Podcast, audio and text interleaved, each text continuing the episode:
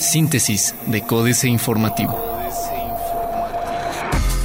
Síntesis informativa 4 de abril, Códice Informativo. Códice Informativo. Magistrada Mariela Ponce presenta proyecto Cosmos a trabajadores del Poder Judicial. Es deber de las autoridades ofrecer al ciudadano un sistema de justicia en el que pueda confiar, aseguró Mariela Ponce Villa, magistrada del Tribunal Superior de Justicia del Poder Judicial del Estado de Querétaro, quien presentó ante un centenar de trabajadores de ese poder del Estado el proyecto Cosmos. La magistrada habló sobre el proyecto con el que se pretende entrar en la tercera gradualidad de la implementación del nuevo sistema penal acusatorio adversarial para el que quedan 56 días para entrar en vigencia en todo el país y explicó los pormenores del mismo como el concepto de justicia abierta que busca generar y cómo este beneficiaría también a los trabajadores del Poder Judicial.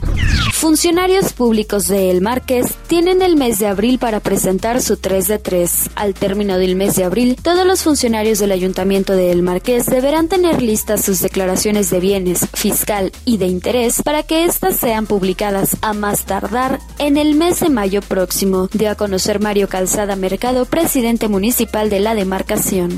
Rolando Hidalgo Eddy está atendiendo su salud, dice Marcos Aguilar. Marcos Aguilar Vega, presidente municipal de Querétaro, justificó la ausencia de Rolando Hidalgo Eddy, titular de la Secretaría de Seguridad Pública Municipal de Querétaro, durante la protesta que realizaron varios policías el pasado jueves. En entrevista, el alcalde explicó que esa noche no salió el secretario a recibir el pliego petitorio debido a que sufrió un delicado accidente de trabajo, aunque no quiso dar más detalles al respecto.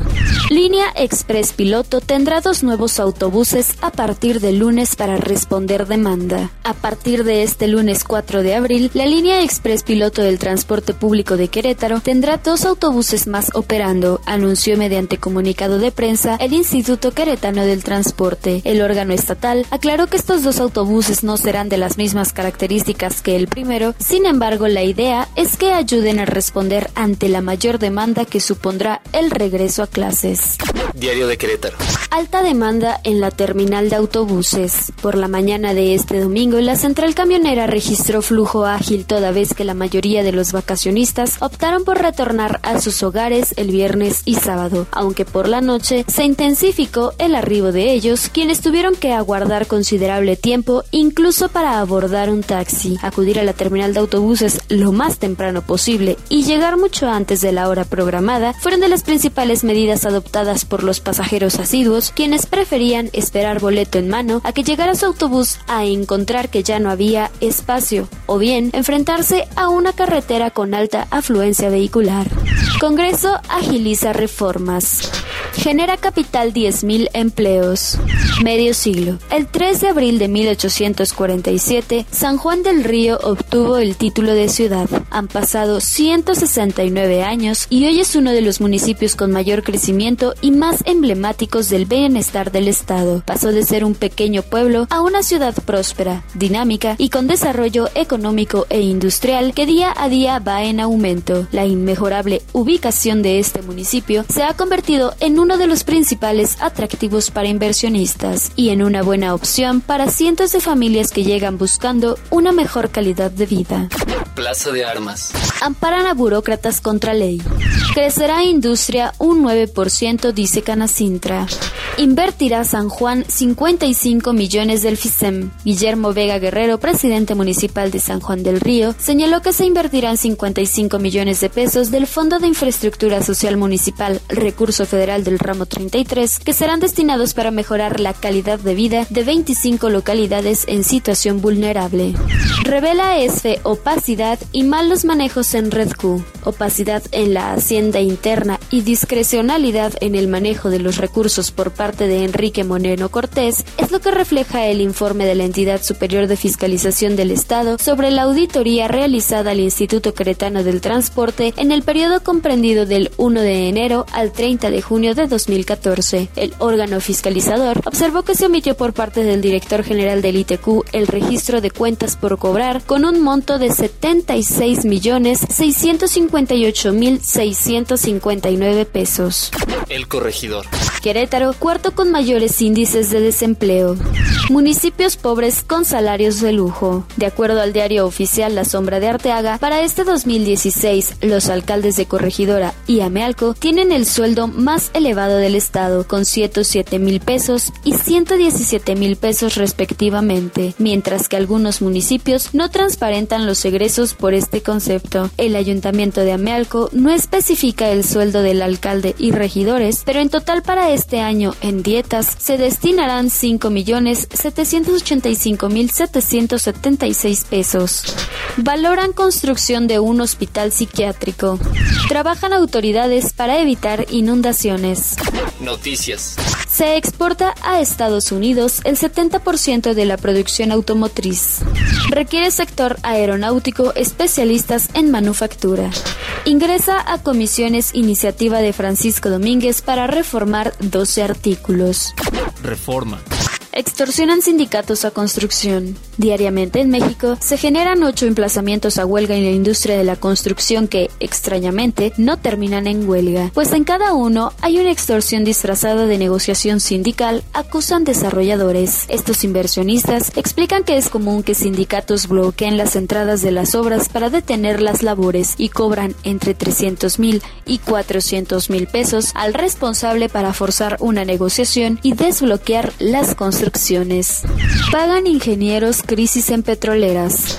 Escala México en ranking turístico. México escaló cinco posiciones dentro del ranking de la Organización Mundial de Turismo, OMT, en ingresos por turismo internacional, al pasar del lugar 22 al 17 en 2015. El año pasado, el país registró ingresos por viajeros internacionales superiores a 17.500 millones de dólares, cifra récord en la historia del turismo nacional. Sufren vivienderas en primer trimestre. La jornada. El recorte de 2017 afectará más a salud, educación y agricultura. La mitad de los programas prioritarios, es decir, 18 de 36 de las secretarías de salud, educación pública y agricultura, resultarán afectados con el recorte presupuestal de 175 mil millones de pesos que la Secretaría de Hacienda anunció para el próximo año en los precriterios de la política económica. A través de 21 secretarías y otras dependencias, el gobierno federal cuenta con un total de 105 programas prioritarios y en 25 de ellos prevé reducir 8.584 millones de pesos en conjunto, que representan 3.4% menos en comparación con el presupuesto ajustado de este año. Aumentan 10.1% los recursos aportados por Pemex al sector público en dos meses. Ahorros por 6.600 millones de pesos en energéticos. En caso particular, ya aplica la Suprema Corte de Justicia de la Nación el tope de 10 salarios mínimos a pensiones. Excelsior. La superbolsa, la más resistente del mundo. Si alguna bolsa del planeta está en un tris de cantar un nuevo récord histórico, es la Bolsa Mexicana de Valores. Cuando el mundo apenas se está recuperando del batacazo de inicio de años, la Bolsa Mexicana, la superbolsa, no parece haber sufrido ningún rasguño.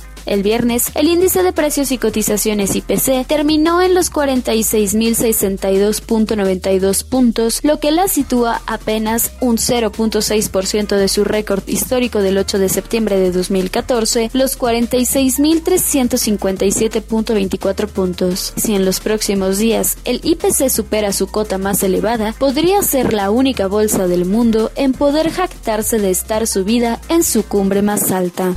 INEGI en 10% de las familias la mitad del ingreso del país. Firme, compromiso de reducir el déficit fiscal. Defiende Secretaría de Hacienda y Crédito Público sus previsiones. Los supuestos macroeconómicos estimados por la Secretaría de Hacienda para 2017, dados a conocer el viernes pasado, son realistas y prudentes, afirmó el titular de la Unidad de Planeación Económica de esa institución, Luis Madrazo. Durante una entrevista con Excelsior, afirmó que hay una alta probabilidad de que se cumplan las estimaciones sobre el precio del petróleo, tipo de cambio y crecimiento del Producto Interno Bruto, entre otras. Internacional. crédito al sector privado en Perú creció 9.4% en febrero. Exhiben red de evasión. Reforma. 12 jefes de Estado, 128 políticos, 61 familiares o socios cercanos a líderes internacionales y centenares de empresarios, así como deportistas de élite, actores y actrices de todo el mundo. Todos ellos aparecen en los papeles de Panamá, una filtración masiva de más de 11 millones de documentos del despacho de abogados panameño de Mossack Fonseca, la cuarta mayor compañía del mundo dedicada a la creación de sociedades offshore. Brasileña Petrobras podría bajar precios de gasolina y diésel el lunes. Arranca acuerdo migratorio Unión Europea-Turquía. Otros medios. Mi tomo. Nintendo lanza su red social. La desconocida guerra entre Apple y Microsoft por una papelera. Innovatim el wearable que todos querrán para su mascota.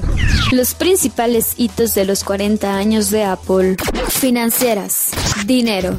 Mañana, el caos. Enrique Galván Ochoa. El día que se permitió que regresaran a vivir a la Ciudad de México los burócratas que tras el temblor de 1985 habían sido transferidos a otros lugares, comenzó a gestarse la crisis ambiental y humana que vivimos hoy. La gente de Conalep había sido reubicada en Toluca, la del INEGI en Aguascalientes, la de Caminos y Puentes en Cuernavaca.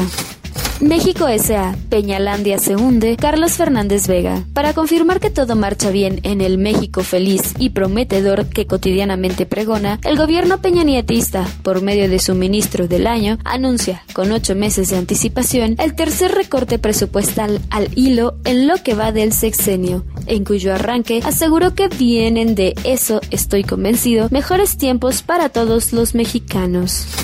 Capitanes. Tom Sullivan. Para el capitán de Toyota en México, el inicio del hoy no circula total en el Valle de México abre la puerta a su auto híbrido, el modelo Prius, el más vendido en México y el mundo en el país circulan 3.700 unidades y su precio puede ser compensado por un menor consumo de gasolina. Políticas.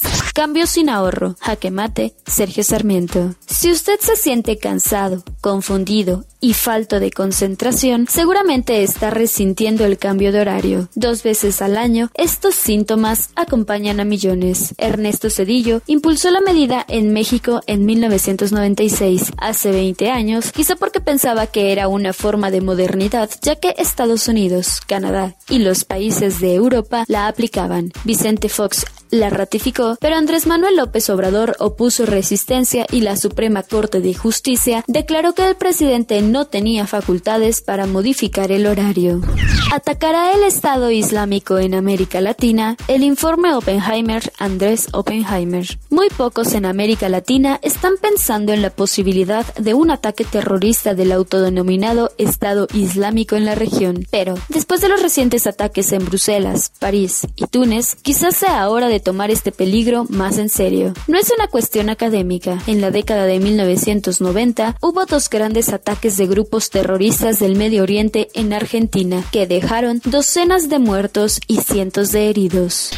Farsa en tres actos, Dennis Dresser. Decía famosamente Lincoln que es posible engañar a algunas personas todo el tiempo y a todas las personas algún tiempo, pero no es posible engañar a todas las personas todo el tiempo. Y eso es lo que ha buscado hacer la PGR desde su primera verdad histórica sobre el basurero de Cocula y el caso de Ayotzinapa. Engañar, tapar, tergiversar, manipular, pero de manera cada vez más burda y más obvia, con resultados cada vez menos creíbles. Las encuestas lo revelan, la opinión pública lo sabe, la comunidad internacional lo entiende. Astillero, Panamá y el compadre Hinojosa, Julio Hernández López. Añade los pinos truculencia y confusión a su ya de por sí ajado historial al elevar el grado de golpeteo al grupo interdisciplinario de expertos independientes con la unilateral difusión rupturista y efectista del primer reporte preliminar sin consenso del tercer peritaje sobre el presunto incendio funeral en un basurero de Cocula. Con esas medidas, el gobierno federal se muestra desesperado ante la incapacidad de acallar y votar del país a la única instancia confiable que queda en el caso de los 43, la del GIEI, que ha resistido y ha avanzado entre el cochinero judicial, político y mediático con el que se ha pretendido imponer una ficción de Murillo Caram como verdad histórica, ahora aritméticamente reducida de 43 a 17. Síntesis de Códice Informativo.